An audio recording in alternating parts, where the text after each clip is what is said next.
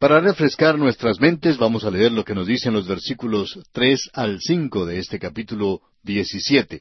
Dice Y me llevó en el espíritu al desierto, y vi a una mujer sentada sobre una bestia escarlata llena de nombres de blasfemia, que tenía siete cabezas y diez cuernos. Y la mujer estaba vestida de púrpura y escarlata, y adornada de oro, de piedras preciosas y de perlas. Y tenía en la mano un cáliz de oro lleno de abominaciones y de la inmundicia de su fornicación, y en su frente un nombre escrito, un misterio. Babilonia la grande, la madre de las rameras y de las abominaciones de la tierra. Al regresar hoy a esto, queremos señalar varias cosas que se destacan en este pasaje. Juan vio a una mujer sentada sobre una bestia escarlata. Y ese es un cuadro verdaderamente terrible. La bestia ha sido identificada anteriormente como el anticristo gobernando sobre el restaurado imperio romano. Y ya hemos visto que la mujer es una ciudad y un sistema religioso. Creemos que la ciudad es Roma. Babilonia, como veremos más adelante, es el centro comercial. Roma ha sido denominada como la ciudad de las siete colinas. Horacio escribió, Los dioses miran con favor sobre las siete colinas. Y Ovidio agregó, pero Roma mira alrededor de todo el globo desde sus siete colinas, el asiento de su imperio y el domicilio de los dioses.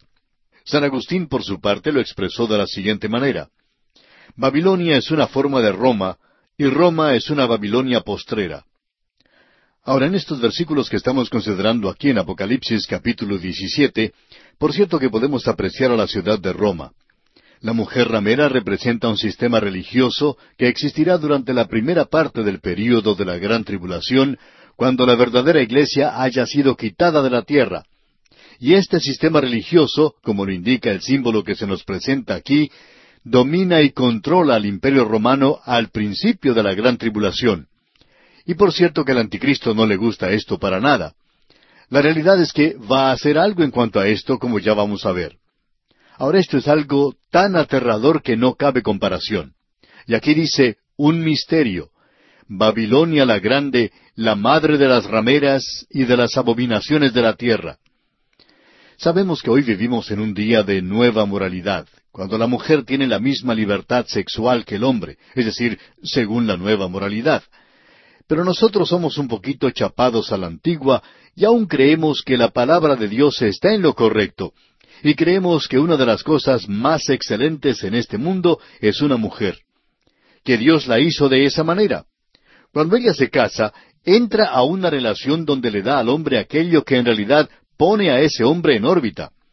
Nosotros creemos firmemente que lo que falta en nuestra sociedad es que la mujer no ha sido liberada, sino que en realidad ha sido esclavizada, y ha llegado a ser más un símbolo sexual que lo que jamás ha sido en el pasado y en lugar de ocupar un lugar donde pueda elevar al hombre al nivel más alto, ella puede arrastrarle hasta el mismo abismo.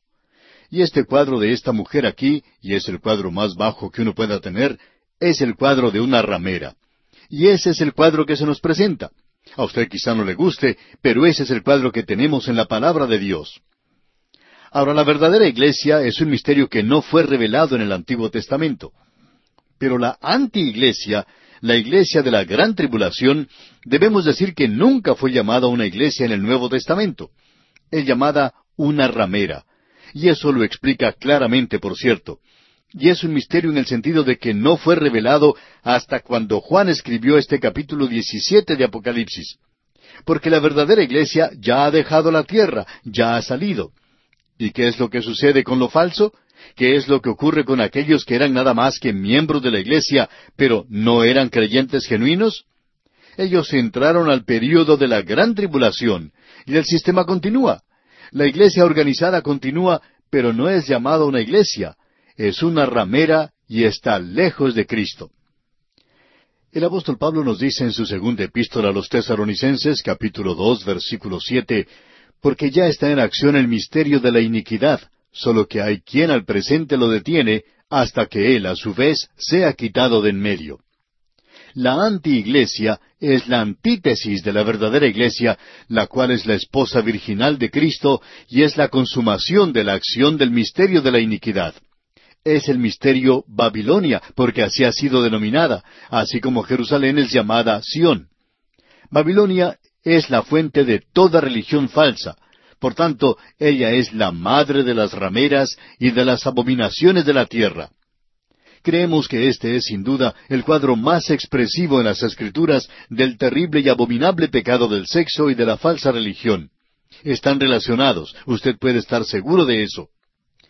Creemos que hay muchos jóvenes hoy que pierden mucho en el matrimonio cuando una joven no entra al matrimonio como una virgen por primera vez, y el hombre no viene a Dios presentándose a la mujer no solamente como él mismo, habiendo vivido en el pecado, sino que se ha guardado para el matrimonio. Ese es el ideal de Dios y aún lo es.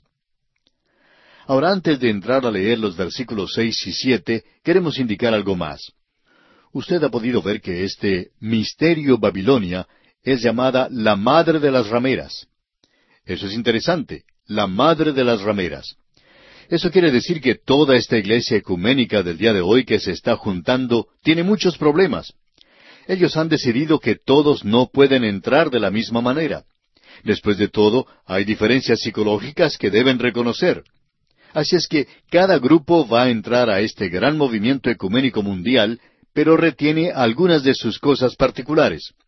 Aquellos que quieren bautizar por inmersión lo harán así. Aquellos que deseen hacerlo por aspersión, así. Y aquellos que tienen un rito bien elaborado y complicado, también continuarán haciéndolo. Y aquellos que no quieren ningún rito, no lo tendrán. Pero esta es la madre de las rameras. Y habrá muchas rameras aquí. Será como una casa de citas que será establecida en aquel día. Y ahora el versículo seis de este capítulo diecisiete de Apocalipsis nos dice, vi a la mujer ebria de la sangre de los santos y de la sangre de los mártires de Jesús, y cuando la vi, quedé asombrado con gran asombro. Esta es la primera vez que Juan se siente verdaderamente asombrado. Ya nosotros nos hemos sentido así anteriormente, pero ahora esto realmente lo asombra. Y continúa diciendo en el versículo siete, Y el ángel me dijo, ¿Por qué te asombras? Yo te diré el misterio de la mujer y de la bestia que la trae, la cual tiene las siete cabezas y los diez cuernos.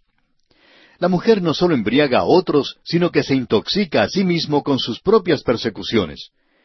No creemos que los creyentes que forman la verdadera iglesia al fin de la historia vayan a pasar a través de la gran tribulación. Creemos que se está haciendo cada vez más difícil hoy el mantenerse firme en la palabra de Dios y en las cosas de Cristo. Eso lo vemos nosotros y creemos que otros también lo han notado. Ahora aquí se habla de los santos, y creemos que se refiere a los santos del Antiguo Testamento, y cuando habla de los mártires de Jesús, se refiere a los santos del Nuevo Testamento. Y eso indica que Babilonia es mucho más que lo que ha dicho la mayoría de la gente, de que es Roma. Es mucho más que eso. Es una amalgama de todas las religiones. Todos los verdaderos creyentes fueron arrebatados en el momento del rapto. Babilonia es aquello que ha quedado, es una iglesia compuesta que incluye al protestantismo, los cultos, el romanismo, todos aquellos que no fueron llevados en el rapto. Esta es una confusión multiplicada y es la fuente de todo el error y la idolatría religiosa. Babilonia, en el Antiguo Testamento, perseguía al pueblo de Dios. Era el enemigo de Dios.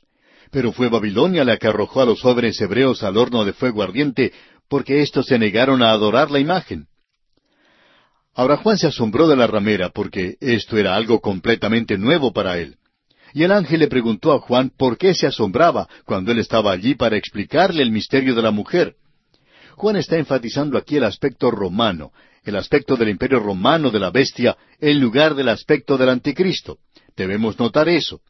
Veamos ahora lo que nos dicen los versículos ocho al diez de este capítulo diecisiete de Apocalipsis. La bestia que has visto era y no es y está para subir del abismo e ir a perdición, y los moradores de la tierra, aquellos cuyos nombres no están escritos desde la fundación del mundo en el libro de la vida, se asombrarán viendo la bestia que era y no es y será. Esto para la mente que tenga sabiduría. Las siete cabezas son siete montes, sobre los cuales se sienta la mujer, y son siete reyes. Cinco de ellos han caído, uno es, y el otro aún no ha venido, y cuando venga es necesario que dure breve tiempo. Ahora, la bestia que era habla de la historia pasada del imperio romano. Se refiere a la condición pasada. y la expresión y no es se refiere a la condición presente del imperio fragmentado. Es decir, que el imperio romano no está muerto, sino que ha sido desparramado por las naciones de Europa en el presente. Y luego dice, y está para subir del abismo. Eso habla de la reactivación del imperio romano por Satanás. Como hemos indicado anteriormente, muchos han tratado, pero nunca han logrado volver a juntarlo. Carlomagno trató de hacerlo, como trataron también Napoleón, Hitler y Mussolini. Y en el día de hoy también las Naciones Unidas lo han tratado de hacer. Pero hasta el presente eso no ha dado resultado. La bestia, el anticristo, lo volverá a juntar, y entonces tendremos otra vez al imperio romano. Ahora, cuando dice e ir a perdición, habla de la destrucción del imperio romano por la venida de Cristo. La reaparición del imperio romano en su gran poder ganará la admiración de las gentes del mundo que no han sido redimidas. Ellos respetarán y adorarán al anticristo por su brillantez. Los santos de Dios tendrán la mente del Espíritu y ellos comprenderán y no serán tontos espirituales.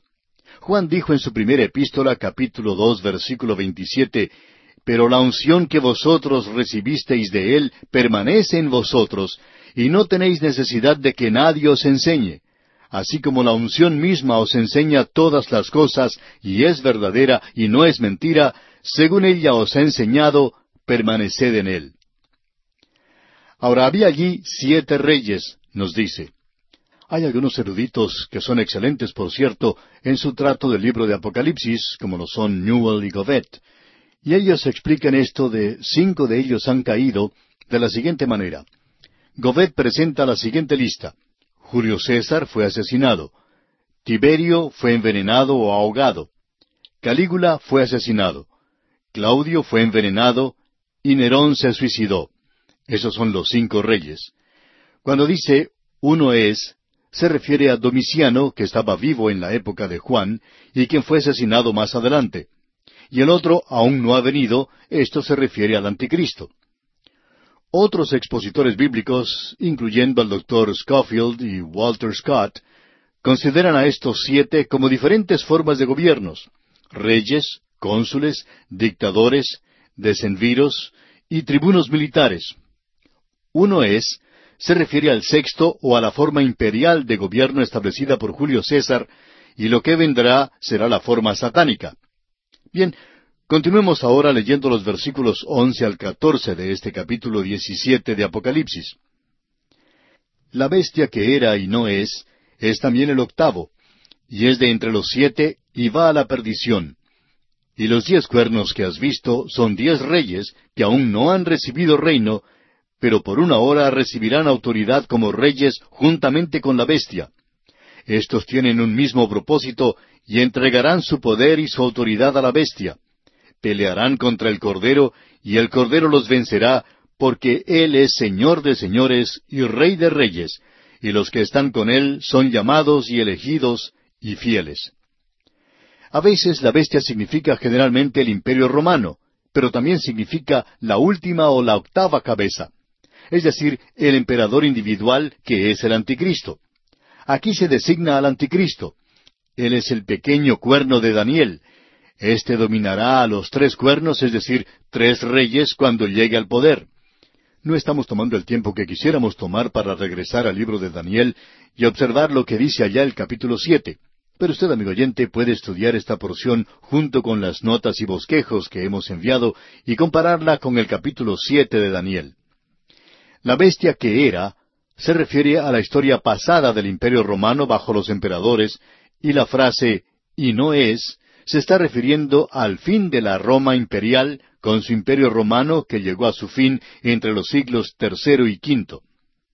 Ahora aquí dice, es también el octavo y es de entre los siete. Esto identifica al anticristo con el regreso a la forma imperial del restaurado imperio romano. Ese es el pequeño cuerno mencionado en el capítulo siete de Daniel. Él no es uno de los diez cuernos, sino que es separado de ellos. Es la octava cabeza en estos siete, pero aún así es uno de los siete, ya que restaura la última forma de gobierno a Roma. Eso es exactamente lo que se está diciendo aquí. Este es aquel que tiene los diez cuernos, y los diez cuernos son los mismos que los diez cuernos mencionados allá en el libro de Daniel capítulo siete versículo siete. Así es que estamos hablando aquí de la misma cosa.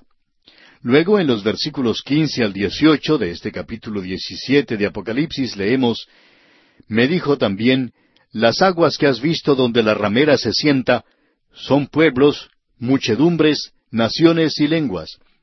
Y los diez cuernos que viste en la bestia, éstos aborrecerán a la ramera, y la dejarán desolada y desnuda, y devorarán sus carnes, y la quemarán con fuego, porque Dios ha puesto en sus corazones el ejecutar lo que Él quiso, ponerse de acuerdo y dar su reino a la bestia, hasta que se cumplan las palabras de Dios. Y la mujer que has visto es la gran ciudad que reina sobre los reyes de la tierra. Este es un gran sistema religioso que dominó al principio. Pero lo que sucede es que la ramera es aborrecida por el anticristo y los reyes.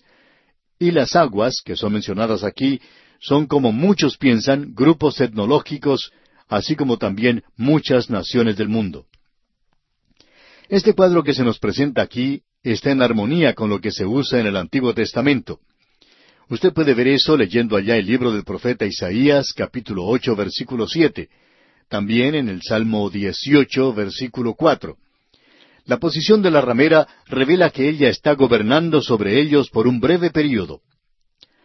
Ahora, los diez cuernos de los diez reyes de los cuales se nos habla aquí y que gobiernan sobre las diferentes divisiones del imperio romano, ellos a su vez entregan a la bestia sus reinos, lo cual solidifica el imperio romano y le permite a la bestia levantarse, elevarse a sí mismo como un dictador mundial. Por un período la bestia, el anticristo, está dispuesto a compartir su lugar de exaltación con la ramera, ya que ella también buscó avanzar su causa dividiendo su gloria. Pero él aborrece eso. Y los diez reyes están unidos con él en cuanto a esto. El anticristo no solo quebranta su pacto con Israel, sino que también rompe su relación con la iglesia apóstata.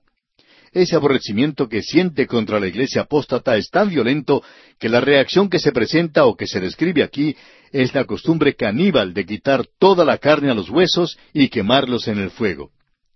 Ahora eso destruye a la falsa iglesia. Eso es lo que sucede con la falsa iglesia hoy. No hay victoria. Nunca llega a la presencia de Cristo. Es destruida por el anticristo.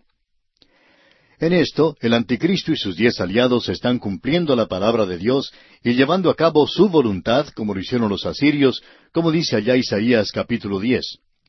De la misma manera en que lo hizo César Augusto cuando él firmó esa ley de impuestos que hizo que María y José fueran a la ciudad de Belén para que se cumpliese la escritura. Ahora, al eliminar la iglesia apóstata, queda el camino libre para la adoración del anticristo como abogaba el falso profeta y la mujer es identificada como la ciudad de Roma. Eso se nos dice en el versículo nueve de este capítulo diecisiete de Apocalipsis. Ahora este es un fin justo pero espantoso para la iglesia apóstata. Sin embargo, esto no mejora la situación, sino que en su lugar introduce el período más tenebroso para la religión en la historia del mundo. El reino y la religión del anticristo es la hora más tenebrosa que ha conocido la tierra. Sin embargo, es inevitable debido a la desconfianza y recelo que comenzó en el jardín de Edén cuando el hombre no le creyó a Dios. Recibió un nuevo ímpetu en la torre de Babel. El hombre edificó una torre contra Dios, un lugar de reunión para aquellos que estaban contra Dios. Y finalmente culminó en la crucifixión del Señor Jesucristo porque ellos rechazaron a aquel que es el camino, la verdad y la vida. La única alternativa entonces era creer esa gran mentira, ese engaño tan fuerte y culmina en la catastrófica venida de Cristo a esta tierra.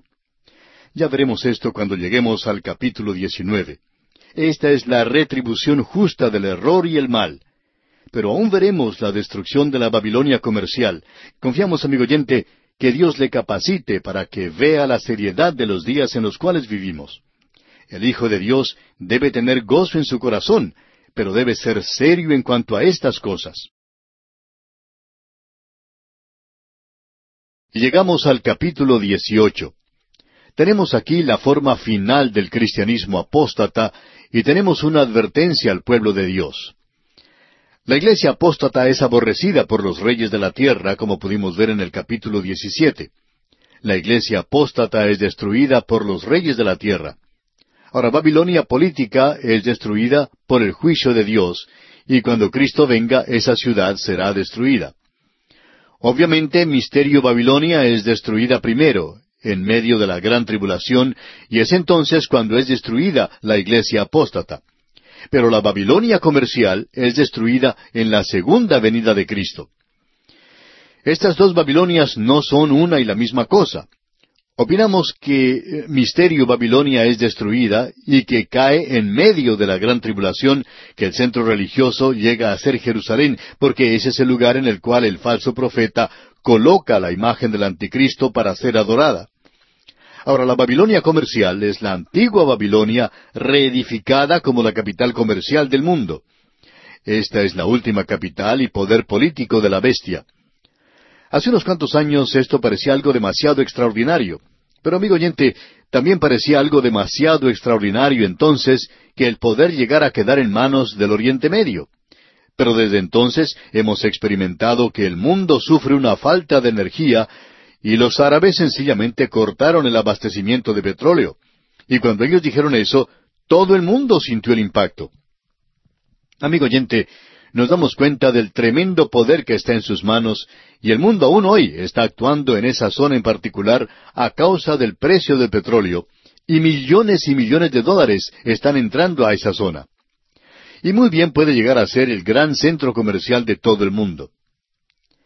En una ocasión un judío le pidió una aclaración a un ministro de turismo israelí en Australia y le preguntó, ¿Cómo es que todos los países que rodean a Israel tienen petróleo, pero Israel no lo tiene. Y la respuesta que recibió fue, Dios le dio a los árabes el petróleo y a los judíos la Biblia.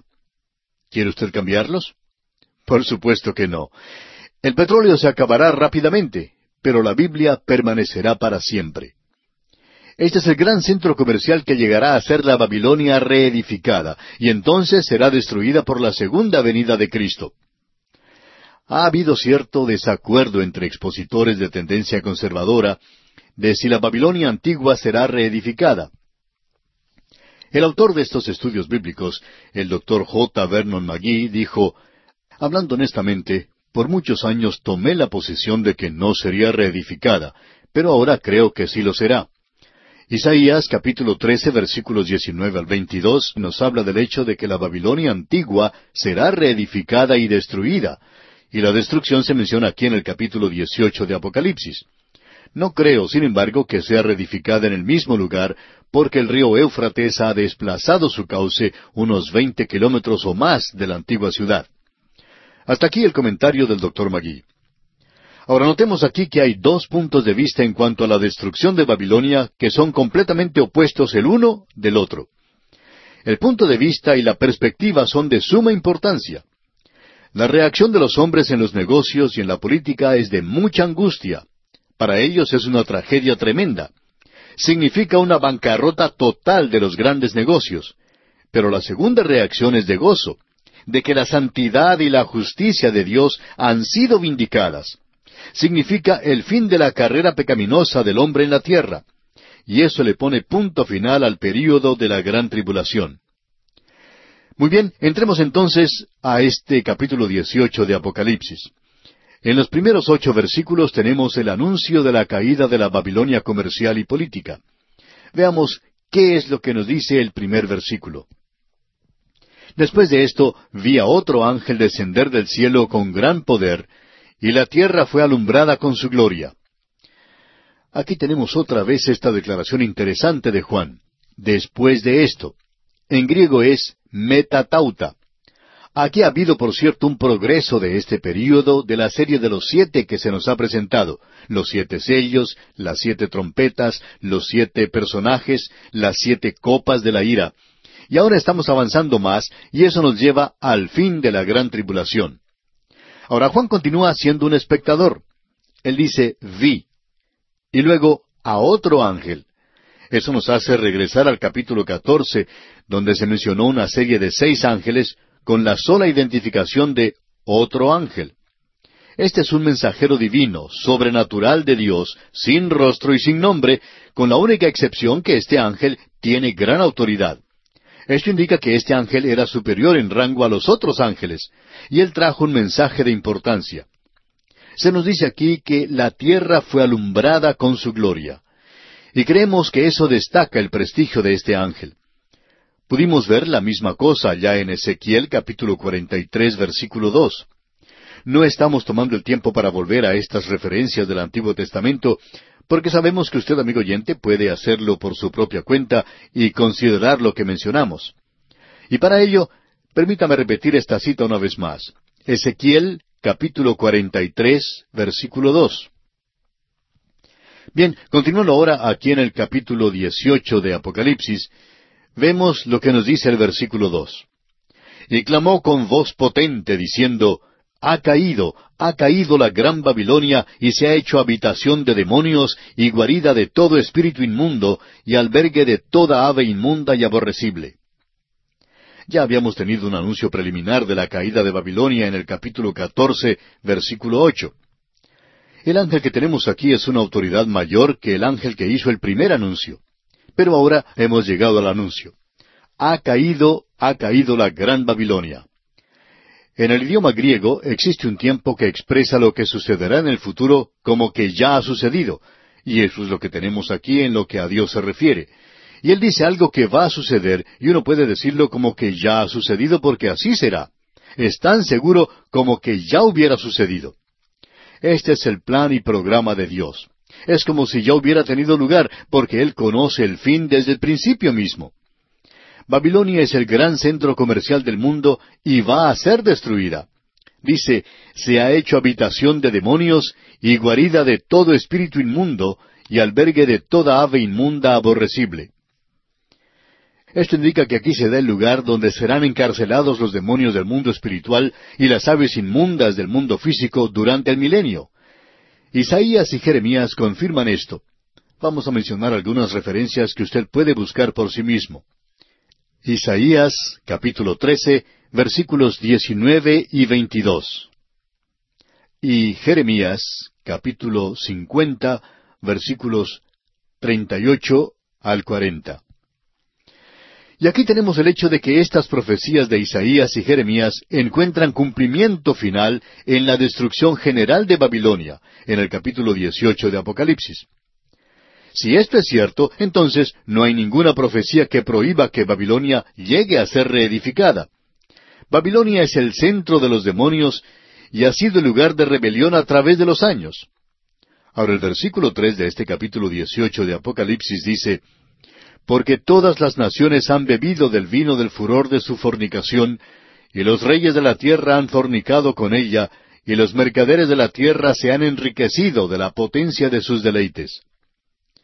Aquí tenemos el juicio de Dios contra los grandes negocios que niegan la autoridad de Dios. Esta es una alianza impía del gobierno y los negocios, como lo hemos podido ver en nuestro propio día.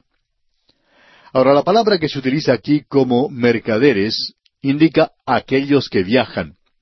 No se refiere a aquellos que son productores o fabricantes de las cosas, sino a aquellos que son intermediarios, que están en el negocio para ganar mucho dinero. Los negocios es algo que nadie puede tocar, con lo que nadie puede interferir en estos días. Y es lo mismo hoy, por supuesto. Los hombres han utilizado a los negocios como la excusa más grande para no tener tiempo para Dios. Pero estos mismos hombres finalmente deben presentarse ante Dios. Y Dios juzgará al comercialismo impío y los grandes negocios deben estar allí. Estamos seguros de esto. En realidad han tenido bastante dificultad aún en nuestro propio día. Ahora el versículo cuatro de este capítulo dieciocho de Apocalipsis dice Y oí otra voz del cielo que decía Salid de ella, pueblo mío, para que no seáis partícipes de sus pecados, ni recibáis parte de sus plagas. Esto revela que el pueblo de Dios va a estar en el mundo hasta el mismo fin. Aquí no se habla de la iglesia. La iglesia ya ha sido sacada de este mundo antes de la gran tribulación. Pero Dios tiene un pueblo durante este período. Siempre ha existido la duda, la pregunta de si ellos podrán pasar a través de este período. Bueno, debemos decir que sí, lograrán pasar a través del período. Él comenzó con ciento cuarenta y cuatro mil y finalizará con ciento cuarenta y cuatro mil tal cual se enseña en la parábola que contó el Señor Jesucristo del pastor que tenía cien ovejas. Una de ellas se perdió, pero él no se quedó con solamente noventa y nueve, sino que tuvo otra vez las cien ovejas, porque él salió a buscar la oveja que se había perdido. Debemos notar que esta gente tiene que salir de esta ciudad. Amigo oyente, esta es una separación física, es consecuente con la experiencia de Lot en Sodoma. A Lot se le había advertido que saliera de Sodoma para escapar a ese castigo por medio del fuego, de la misma manera que se le advierte al pueblo de Dios aquí. Usted puede ver que esa advertencia fue dada en Deuteronomio capítulo cuatro versículos treinta y treinta y uno. También hay una advertencia de parte de Dios a Israel en Jeremías capítulo cincuenta y uno versículos cinco y seis y luego en el versículo cuarenta y cinco.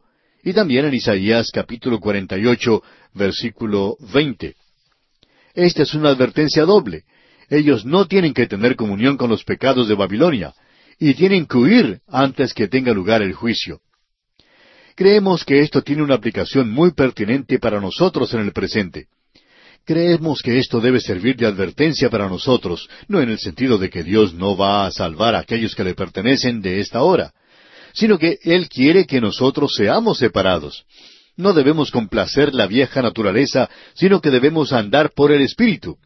Y si nosotros no tratamos con el pecado aquí y ahora, en nuestras propias vidas, confesándolo y dejándolo de lado completamente, Él tratará con este pecado. Él lo juzgará ahora o lo hará cuando nosotros tengamos que presentarnos ante el tribunal de Cristo.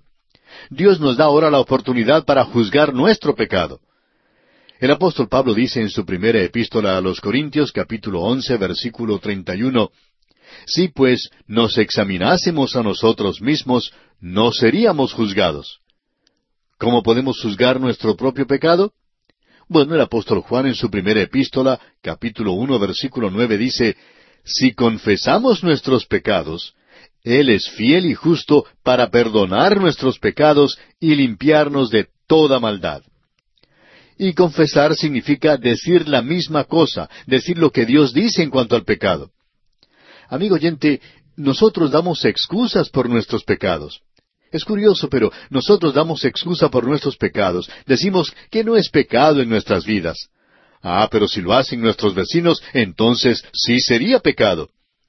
Pero Dios dice que es pecado. Y amigo oyente, hasta que usted y yo estemos dispuestos a llamarle pecado, no lo hemos confesado para nada.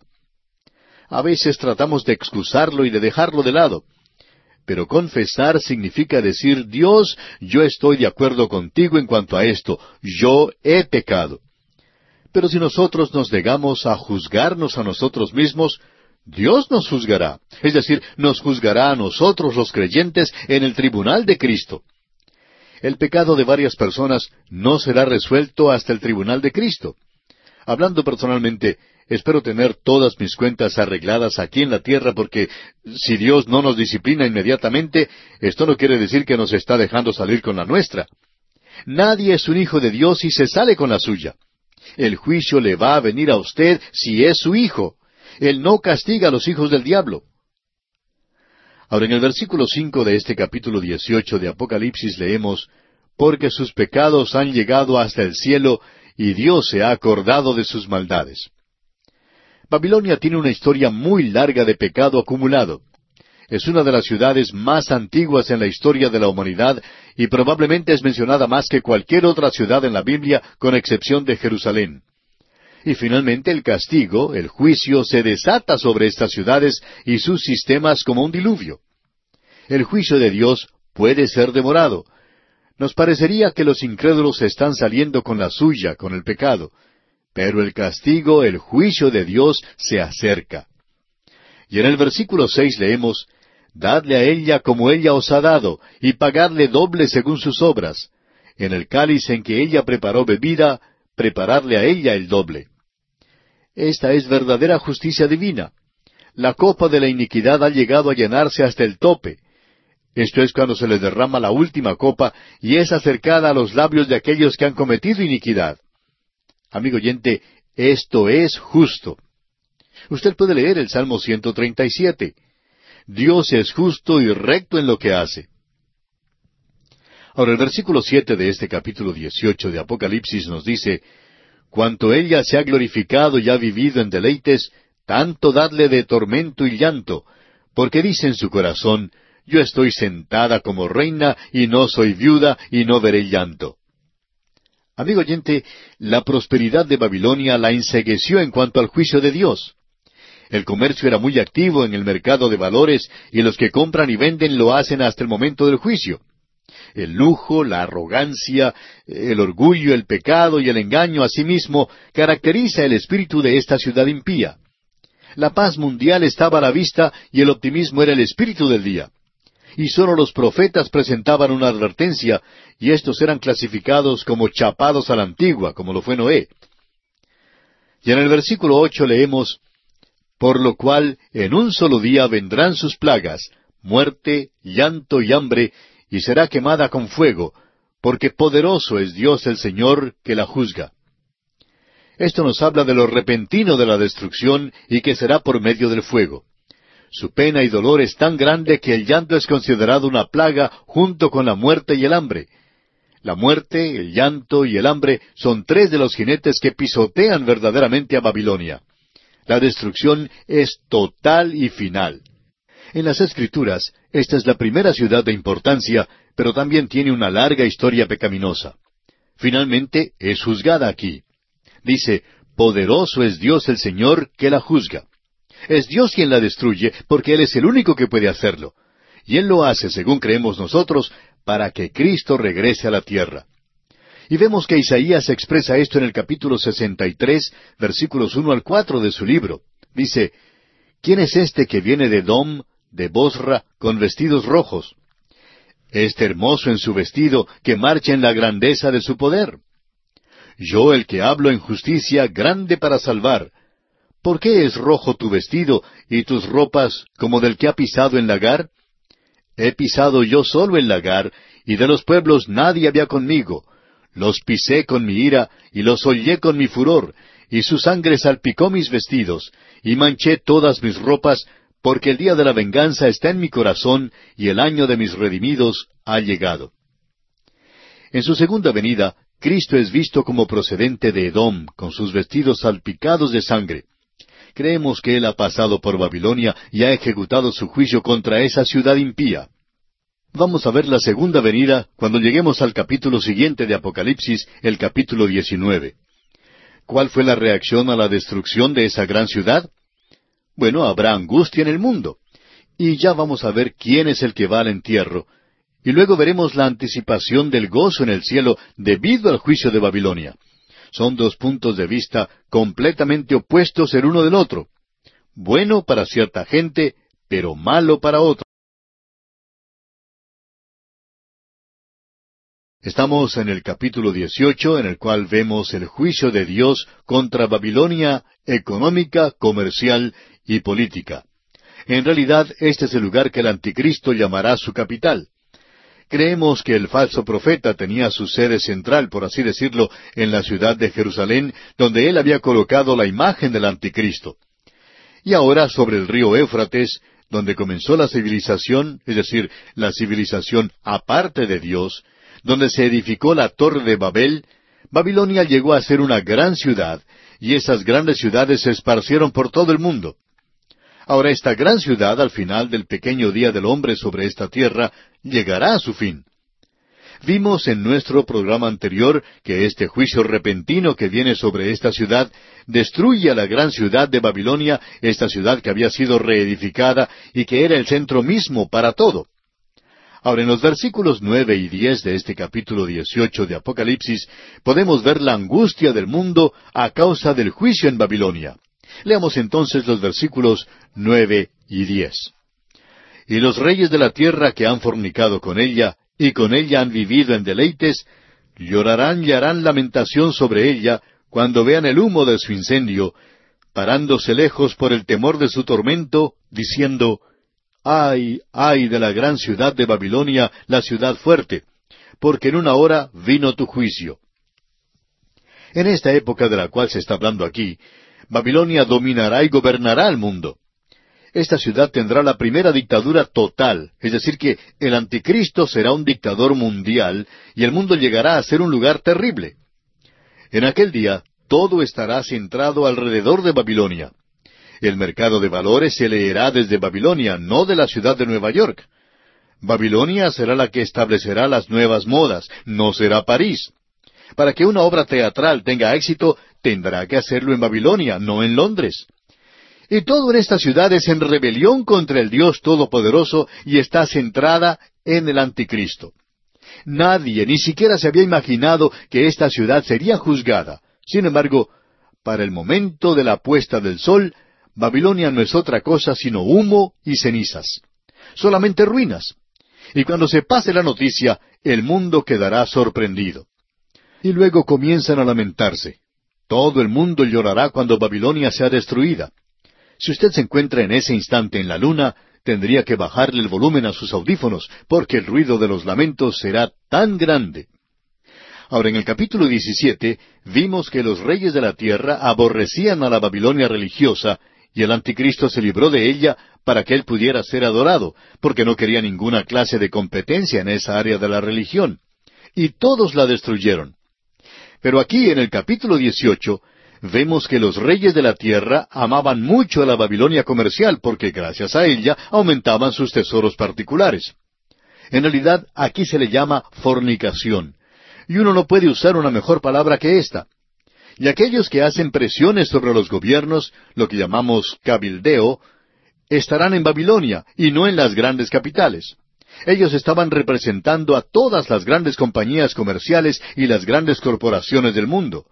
Allí también se encontraban los sindicatos y todas las organizaciones mundiales de la época. Esta es una alianza impía de la política y de los grandes negocios y ellos abandonan a Babilonia como ratas cuando se hunde un barco. Su llanto es a la vez patético y despreciable. La elogian con panegíricos líricos de alabanza, pero también hay una desesperación en su angustia. Se maravillan al ver la destrucción de aquello que era su seguridad, y el juicio vino en el tiempo de una hora. Y esto nos hace pensar en lo devastador de una explosión atómica.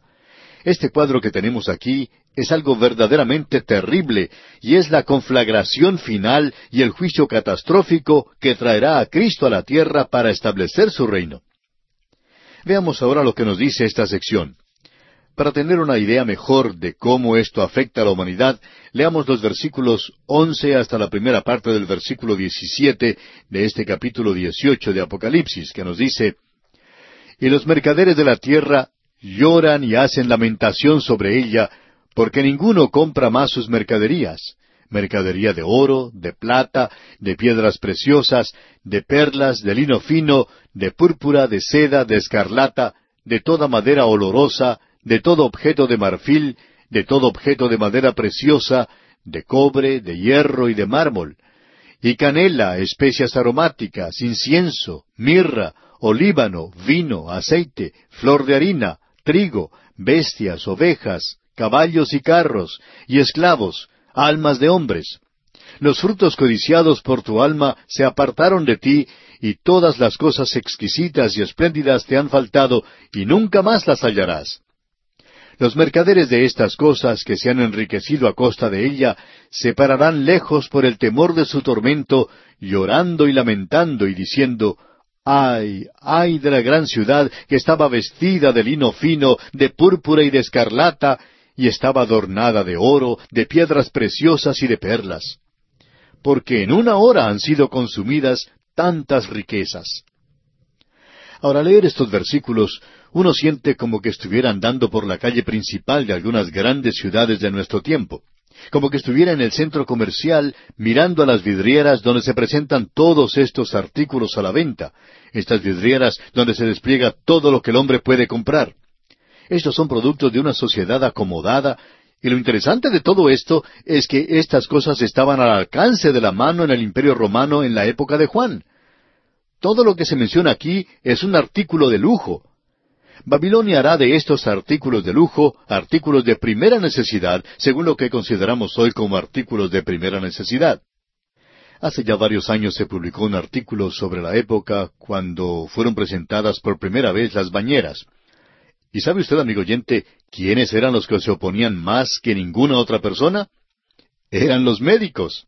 Ellos decían que si uno se bañaba en una bañera, iba a cortar su vida, y si lo hacía una vez a la semana o una vez al mes, bueno, eso era lo suficiente. Y la bañera era un lujo que uno no podía adquirir. Bueno, hoy si usted va a cualquier hotel, lo primero que hace es mirar si tienen bañera. Y no solo eso, sino que busca si tienen ducha también y por lo general tienen las dos cosas. O sea que vivimos en una época cuando aquello que nosotros llamamos cosas de primera necesidad son en realidad lujos. Amigo oyente, aquí no puede uno encontrar un vestido de algodón o pantalones para el trabajo en esta lista. Veamos estas cosas y analicémoslas separadamente. En el versículo once de este capítulo dieciocho de Apocalipsis leemos Y los mercaderes de la tierra lloran y hacen lamentación sobre ella, porque ninguno compra más sus mercaderías. Esta gente, por cierto, que estaba experimentando una gran depresión aquí. Nadie compraba más su mercadería o su carga. Mercadería de oro, de plata, de piedras preciosas, de perlas. Amigo oyente, aquí estamos en la joyería. Cuando salimos de la joyería, vamos al departamento de ropas para damas, y dice de lino fino, de púrpura, de seda, de escarlata. Y de allí pasamos al departamento de regalos. Dice, de toda madera olorosa, de todo objeto de marfil, de todo objeto de madera preciosa, de cobre, de hierro y de mármol. Y de allí pasamos al departamento de especias y artículos de tocador. Leemos y canela, especias aromáticas, incienso, mirra, olíbano. Como usted puede apreciar, amigo oyente, ellos tenían muchos desodorantes en ese día, como esa clase que dura veinticuatro horas que vemos en la televisión, y aquí lo tenemos todo. De allí pasamos al departamento donde se venden licores y confituras. Dice vino, aceite, flor de harina, trigo. Esta es la comida de los ricos. En aquel entonces la cebada era la comida de los pobres. Y esto que se menciona aquí era lo que comían los ricos. Ellos hacían honor a la glotonería en aquel día. Ellos la estaban pasando muy bien hasta cuando cayó Babilonia. Y ahora entramos al departamento de las carnes, donde uno puede comprar su filé miñón y también donde puede comprar la carne de oveja, porque aquí dice que había bestias, ovejas. La mercadería cubre todo aspecto de los negocios. Estos son artículos para una sociedad que acostumbraba a vivir bien, y esas son las cosas del universo material. Hasta los hombres eran comprados y vendidos hasta su propia alma. Amigo oyente, hoy estamos apreciando esto más y más, donde grandes compañías tienen a sus órdenes gran cantidad de personas que verdaderamente se sienten atadas como si fueran esclavos. Y hoy hay muchas mujeres que venden sus almas y por cierto que obtienen un buen precio por ella. Los artículos son artículos para una sociedad que ha estado viviendo muy bien. Y no solo eso, se nos dice también que comerciaban en caballos y carros y esclavos y almas de hombres. Ahora el versículo quince de este capítulo dieciocho de Apocalipsis nos dice Los mercaderes de estas cosas, que se han enriquecido a costa de ella, se pararán lejos por el temor de su tormento, llorando y lamentando. Y luego vemos al principio del versículo 16 que esta gente lloraba mucho diciendo, ay, ay de la gran ciudad. Este es un verdadero lamento. Los mercaderes de la tierra están frente a sus pantallas de televisión y se lamentan porque en una hora ha sido destruida esa gran ciudad.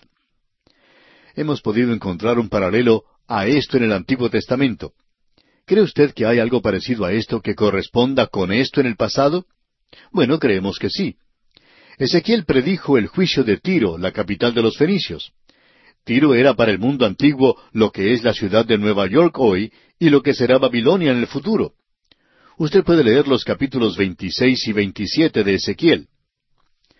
Bien, volviendo ahora a Apocalipsis, leamos la segunda parte del versículo 17 y leamos hasta el versículo 19 y todo piloto, y todos los que viajan en naves, y marineros, y todos los que trabajan en el mar, se pararon lejos, y viendo el humo de su incendio, dieron voces diciendo, ¿Qué ciudad era semejante a esta gran ciudad? Y echaron polvo sobre sus cabezas, y dieron voces, llorando y lamentando, diciendo, Ay, ay de la gran ciudad en la cual todos los que tenían naves en el mar se habían enriquecido de sus riquezas, pues en una hora ha sido desolada. La tercera delegación de aquellos que se lamentan son aquellas personas que tenían a su cargo el transporte público. Ellos se habían enriquecido transportando mercadería a Babilonia de la misma manera en que hicieron los fenicios en el mundo antiguo. Pero ahora ya no hay más negocio. Se lamentan a causa de su gran depresión. Todo se fue en humo en un instante. Ellos, como los demás, se maravillan ante la destrucción repentina. Ahora, todo esto tiene una aplicación para nosotros. ¿Cómo vemos el lujo de este mundo? ¿Lo vemos como lo que es en realidad? Hablamos mucho hoy en cuanto a la espiritualidad y a las cosas espirituales. Y aún así, en las organizaciones cristianas existe un gran celo en lograr que la gente dé financieramente, especialmente cuando se acercan a los ricos y tratan que esa gente dé de sus riquezas. En cierta ocasión algunas personas ricas amenazaron a la organización a través de la Biblia diciendo que no les apoyarían si no hacían ciertas cosas. Pero amigo oyente, eso no evitó que siguiéramos el camino que ya habíamos establecido. Ya hemos prestado demasiada atención a este mundo hoy. Es algo que está pasando, y las cosas que uno ve que tiene al alcance de su mano están pasando también. Usted recuerda que un discípulo le dijo al Señor Jesucristo, refiriéndose a los edificios de la ciudad, Mira, qué edificios. El Señor Jesucristo le dijo, ¿los ves? No quedará piedra sobre piedra que no sea derribada. Y eso fue cumplido literalmente. Y en el mundo en que usted y yo vivimos, amigo oyente, estas grandes ciudades que habitamos, de muchas maneras son maravillosas y disfrutamos viviendo en ellas. Pero es algo que está pasando, es algo pasajero. Dios va a juzgar este lugar. Pero la pregunta que hacemos es esta. ¿Quebrantará su corazón si usted ve las cosas de este mundo desaparecer en el humo? ¿O está su corazón hoy en el cielo, establecido en Cristo?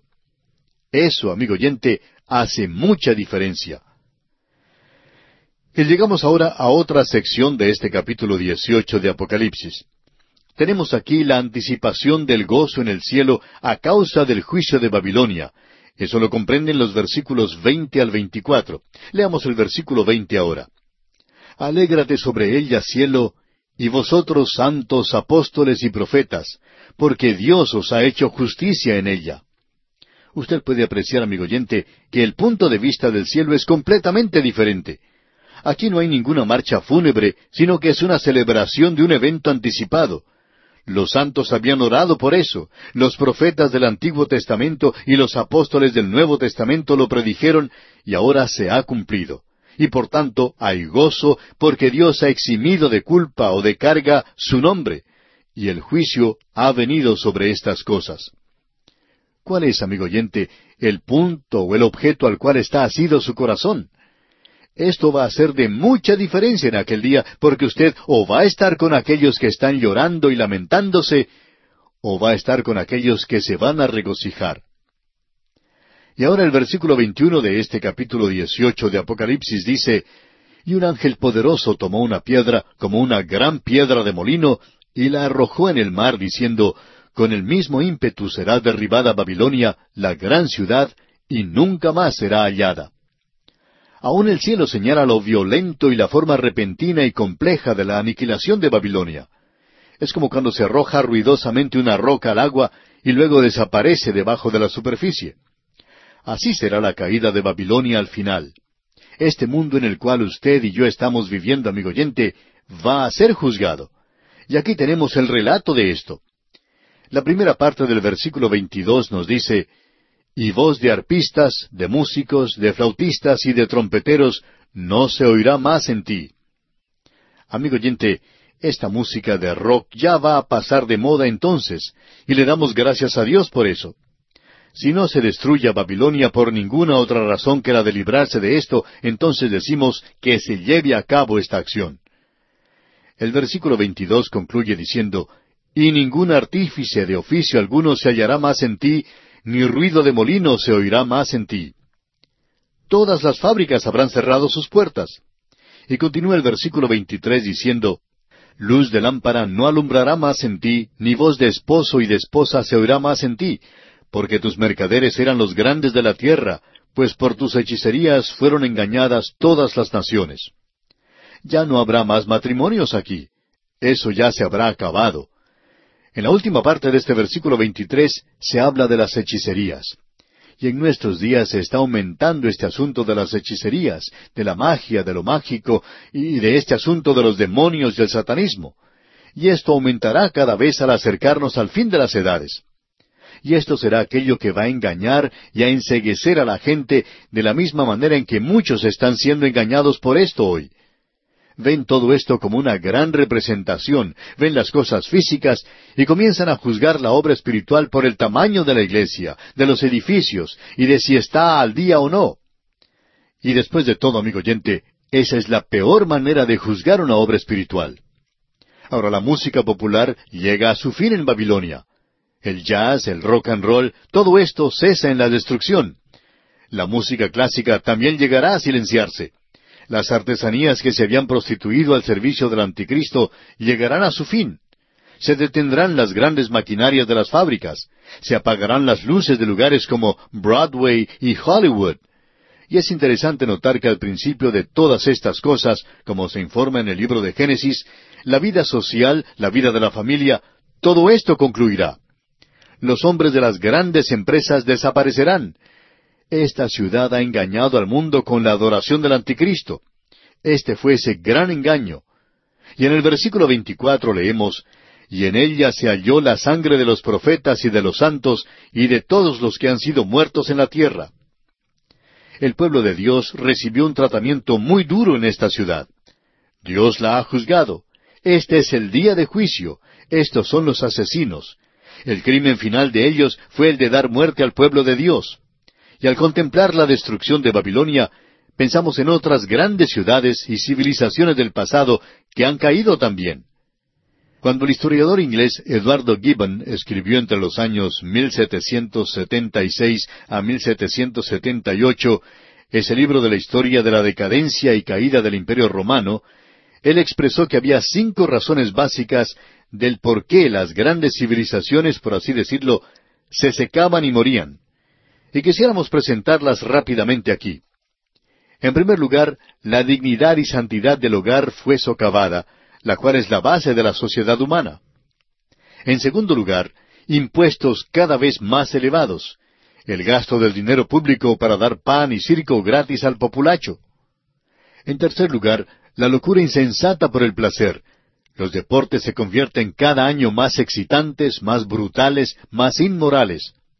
En cuarto lugar, la acumulación de grandes armamentos cuando el verdadero enemigo estaba dentro, la decadencia de la responsabilidad individual y personal. Y quinto, la decadencia de la religión. La fe se desvanece en un formulismo nada más y pierde contacto con la vida, pierde el poder para guiar a la gente, y la repetida advertencia de que la historia se repite a sí misma tiene un significado siniestro a la luz de lo que se mencionó anteriormente. Ya usted puede apreciar, amigo oyente, estas cinco cosas obrando en nuestra cultura contemporánea. Y esto será lo que destruirá a Babilonia al final, porque estas son cosas que destruyen a una nación, y al hogar y al individuo. Gracias a Dios que la triste historia del pecado del hombre llegará a su fin.